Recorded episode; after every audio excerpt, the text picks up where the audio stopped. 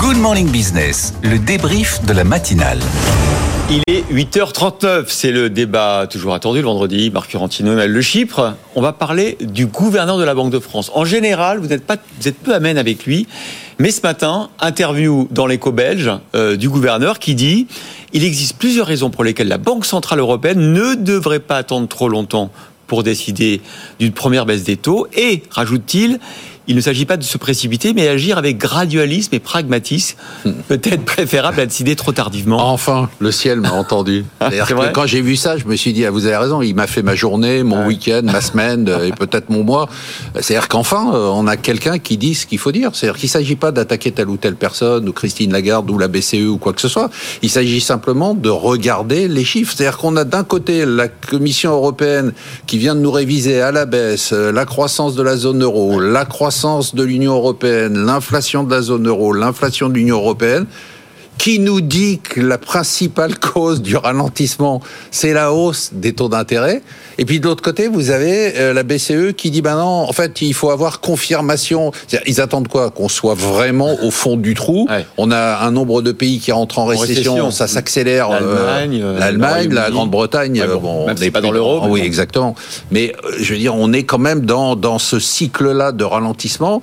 On est dans un soft landing pour l'instant mais qui peut se transformer en hard landing et il faut juste réagir. Et je trouve que là où ça a été, euh, cette déclaration m'a fait plaisir, c'est qu'il dit il vaut mieux agir plus vite graduellement qu'attendre trop longtemps et qu'on agisse trop tard. Moi, je pense réellement que dans 3, 4, 5 mois, ça sera trop tard. C'est-à-dire hmm. qu'on aura vraiment du mal, ou alors il faudra baisser de façon drastique, ce qu'ils feront pas. L'erreur, pour terminer sur le sujet, c'est qu'on se calque sur les États-Unis, sauf que notre croissance et notre inflation n'ont rien à voir. Alors après, il faudra voir si, parce qu'il n'est pas seul à décider au sein du Conseil ah non, non, mais ça ne veut pas dire que c'est simplement euh, quand même un bon signe d'avoir quelqu'un qui fait preuve pour une fois au sein de la Banque centrale européenne et des banques centrales euh, d'Europe, qui fait preuve d'un peu de bon sens. Emmanuel Le Chypre, est-ce qu'on peut effectivement réussir ce soft landing de l'économie européenne? J'ai rien compris. On est en teasing là ou, on aura la on, on, est, on ou, alors, ou, alors, on est parti pour les. On, est, parti. Vous, a, vous, sais pas si vous avez remarqué, mais il y a eu 4 minutes de pub. Donc là, on n'est plus en teasing. Je n'ai il n'y a pas eu de teasing alors. Si si, il y a eu, teasing. Ah bon, j'ai toujours pas compris. Il, il, dormait ou pas ah, Il dormait. Incroyable, incroyable. Non, moi, moi, ce qui me sur le diagnostic, ce que dit Marc euh, est, est, est, extrêmement incontestable depuis longtemps. Moi, la question après, euh, du coup, qui m'interpelle, c'est connaissant François Villeroy de Gallo, qui est quand même euh, quelqu'un de très subtil sur le plan et de euh, prudent. et de prudent sur le plan politique. Il est quand même le premier à s'avancer sur ce genre de, de, de, de profil, finalement, de l'évolution des taux d'intérêt. Donc, est-ce que c'est lui qui, euh, tout seul, a décidé euh, d'aller sur cette ligne? J'ai quand même du mal à en douter. Est-ce qu'il y a une répartition des rôles, good cop, bad cop, un peu avec euh, euh, Christine Lagarde? Mais de toute façon, après, il est normal aussi qu'il y ait ah, un débat au sein de la BCE. envoyé des, des, bouquets de roses sur sur sur X pour la Saint-Valentin. Hein. Mhm. Donc euh, peut-être que non mais c'est vrai en plus. Elle non mais ce que je, ce que je veux dire, c'est qu'après après dans toutes les banques centrales, vous avez des gens qui sont plutôt restrictifs, des gens qui sont plutôt un peu un peu laxistes. Mais là, effectivement, ils dessinent quand même une trajectoire avec des arguments qui montrent. Et c'est là où c'est intéressant. Vous savez, on a plusieurs fois fait le débat sur, en fait, face à cette vague d'inflation, personne n'a rien retenu et n'a rien appris par rapport aux années 70. Et ben là, déjà, euh, on voit que autant dans la période de hausse, on voit bien qu'on n'avait rien appris, rien retenu, parce qu'on a joué les brutes épaisses comme on l'avait fait dans les années 70. Et on n'a rien compris dans la fin de la période de baisse non plus. Et, et, et, là, on se dit, bah tiens, il y a quand même une, une réflexion sur une approche euh, différente, graduelle et qui est plus euh, anticipée. Et donc, c'est non, c'est un très, c'est un très bon signe. Moi, je pense que de toute façon, après, ça va être une question de temps. Ce que ce que je dis et ce que je répète, c'est lancer le cri d'alarme. Faites vite parce que l'économie européenne est en danger. En même temps, il faut pas, enfin, en même temps, euh, euh faut, faut, faut, quand même raison garder sur euh, l'emploi des mots, c'est-à-dire que récession, si, si, si on parle technique, j'ai dit récession technique de trimestre. en fait, la réalité, c'est qu'il y a plus de, il y a plus de récession. Comme il y a Ah, je suis plus pas non d'accord. plus- bah, il y a plus de récession. je suis pas d'accord. Il y a- Mais non, Mais on euh, est la dernière récession, la vraie récession au sens euh, endogène, c'est-à-dire euh, pas provoquée par une énorme crise financière ou la crise sanitaire. La dernière récession en, Europe, c'est 1993. Euh, aux États-Unis, c'est Mais 1982. là, tu confonds récession et crise. Non, oui, mais justement, ce que je veux dire, c'est que là, on n'est pas dans une période euh, de, de, de on est crise. dans un, on est dans une fin de soft landing et On est- si on n'y prend on pas est garde, le soft landing peut devenir un hard landing. Bah oui, parce Non, ça n'existe on- on- plus. On ne sait pas ce qui va se passer sur l'immobilier, les par hard exemple. landing, Il y a- il y a les hard hein. landing, les hard landing, ça n'existe plus. Bon. Les, les- les- compte tenu de la nouvelle nature des cycles, aujourd'hui. Alors ça, les vraiment, hard comment, landing, comment tu peux dire que les hard landing, ça n'existe plus Parce que, en sauf si encore une fois, on se retrouve face à une crise type Bah oui. 2008-2009. Bah, c'est le principe d'un hard landing. Mais non, c'est pas le principe d'un hard landing. Un hard landing, c'est dans les cycles de récession. Je, vous rappelle que les, les cycles, normalement, c'est plutôt euh, sur 7-10 ans où vous avez euh, croissance. euh, Moi, je crois vraiment qu'en Europe, si Et- on n'y prend pas garde, on peut avoir un hard landing. C'est-à-dire, on peut en- en avoir euh, une- un, un ralentissement de la croissance significatif, euh, une déflation euh, qui va prendre de plus en plus d'ampleur et euh, une situation qui sera une situation critique parce qu'on n'aura pas les ressorts pour le rebond. Un hard landing, Marc, c'est quoi C'est c'est une baisse de, de l'activité de quoi De 1%, 2% sur l'année. Ouais. C'est impossible aujourd'hui, compte tenu de tous les fondamentaux sur le pouvoir d'achat. j'espère que tu auras raison. on n'a jamais vu des hard landing avec des niveaux d'emploi aussi élevés que ceux qu'on a aujourd'hui, avec des entreprises euh, en situation financière aussi bonne que ce qu'on a euh, Alors, aujourd'hui. justement. Et donc, c'est pas possible. Et puis, vous avez moins de cyclicité pour tout un tas de raisons. Parce que l'investissement est moins cyclique, parce que les stocks, ça joue beaucoup moins qu'avant euh, dans euh, les cycles de croissance, parce que même les dépenses des ménages sont moins cycliques, parce que vous avez plus de dépenses. Il y a plein, il y a plus de dépenses contraintes. Euh, le- L'euro qui fait que bah, vous avez plus de taux de change qui varie face à une vingtaine de pays, ça fait que c'est moins cyclique aussi. Donc, oui, qu'on se traîne à zéro, moins 22, mais le hard landing, Bon. c'est quelque chose En tout cas, chasser de notre En vocabulaire. tout cas, si on regarde, c'est le deuxième sujet, les résultats des entreprises du CAC 40, la crise, quelle crise? Parce qu'en 2023, on est en train de faire un premier bilan, on va être à 120, 120 124 milliards d'euros de, de profits cumulés, on était à 125 l'an dernier. Pour ces entreprises, en tout cas, il n'y a pas de crise. Il n'y a pas de crise et il y a surtout, euh, moi, ce que je trouve absolument incroyable, c'est la qualité de la gestion. C'est-à-dire qu'il y a euh, effectivement euh, des entreprises qui ont une progression de leur chiffre d'affaires avec des progressions qui sont spectaculaires dans certains secteurs, mais qui sont plutôt raisonnables de façon globale. On n'a pas une explosion du chiffre d'affaires, on n'a pas eu une reprise phénoménale de la consommation qui a fait que les chiffres se sont envolés. Ce que je trouve par contre, c'est que les boîtes sont hyper bien gérées. C'est-à-dire que aujourd'hui, il y a deux phénomènes. Alors, il y a d'abord la qualité du management dans beaucoup des cas, il faut le dire, hein, parce qu'on Ouais. les critique suffisamment sou- souvent. Et vrai. Emmanuel dit même qu'il peut remplacer la plupart des patrons du CAC 40, mais, Non. mais, mais On parlait d'une seule boîte, Non, je dans un seul secteur. C'est Et- quoi Atos Non, pas du tout. C'était Hermès. et- ah, et-. Ah, vous voulez remplacer le, les patrons d'Hermès Patron- Non, mais je dis que c'est- on a dit que c'était beaucoup plus facile d'être le patron d'Hermès donc que je le pense qu'il y patron a, je pense qu'il y a une- un management de qualité. Je pense une autre chose qui est très importante parce que c'est très important pour l'économie dans les années à venir. Je me demande si malgré des chiffres qui ne révèlent pas, il y aurait pas quand même une explosion de la productivité. C'est-à-dire que je pense Alors, c'est pas, est- pas les chiffres macro. Hein, la C'est mais les chiffres euh, macro non, de productivité, c'est-à-dire que, enfin, je parle sous le contrôle. Moi, je suis pas économiste. Je laisse Emmanuel s'exprimer sur le sujet. Les chiffres officiels de la productivité, j'ai toujours l'impression qu'ils ont soit un métro de retard, soit qu'ils ne reflètent pas la réalité. Quand on voit les résultats, parce que Ouais, c'est ça les la vraie résultats, preuve. c'est aussi parce que les boîtes, elles Non, mais sont... les résultats, c'est que elles- ces- ces boîtes, elles sont pas power françaises, en fait. plus, hein, quoi? Ces boîtes, c'est- non, mais je veux dire, il faut Non, mais au-delà de comprendre. Non, mais bah non, pas au-delà de ça. Euh, Il faut bien comprendre.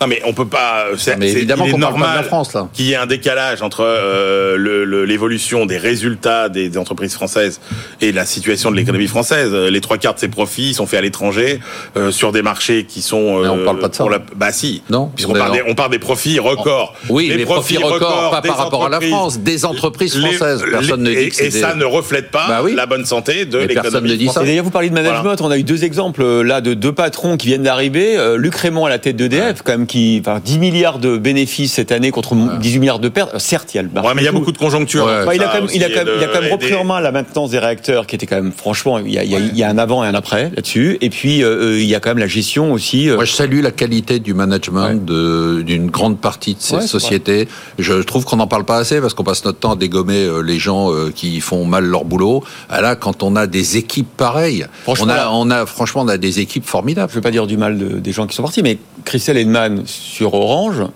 on a l'impression que c'est mieux tenu que Stéphane Richard. On a l'impression que, que bah, on a l'impression que c'est moins politique et que c'est plus entrepreneurial. C'est-à-dire, euh, on n'est plus dans euh, des discours. J'ai vu l'interview que vous avez fait avant. On n'est plus dans des discours qui n'ont rien à voir avec le rôle de quelqu'un où on se demande toujours si le gars veut être ministre ou s'il veut être patron d'une boîte. Là, on a des, des intrapreneurs et des entrepreneurs et c'est formidable. il y a deux choses. Alors, il y a deux choses. C'est vrai que le profil aujourd'hui euh, des grands dirigeants des vrais managers. du CAC 40.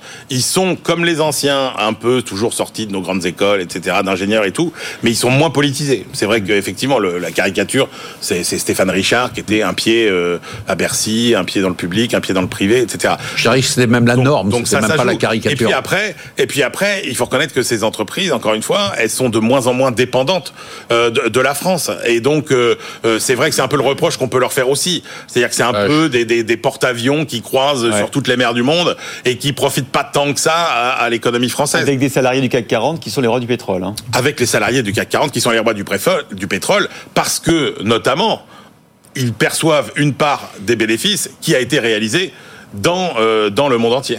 C'est une casse, hein, les salariés du CAC 40 par rapport aux salariés français. Ouais, je trouve que l'idée d'Emmanuel, pour une fois, est vraiment intéressante. Euh, c'est-à-dire d'avoir, euh, c'est peut-être sa meilleure punchline depuis trois ans, mais, mais c'est vrai que c'est presque mieux d'être aujourd'hui salarié du CAC 40 que ça l'était d'être fonctionnaire quand on disait ça il y a quelques années, en se disant, ah là là, qu'est-ce que c'est cool d'être fonctionnaire? Ben non, parce que il y a des primes qui sont vraiment importantes. Ils ont des conditions de travail qui sont franchement très bonnes. Surtout que les boîtes du CAC 40 sont tellement sous le radar des dans le radar, je veux dire, des agences ESG, ISR, hmm.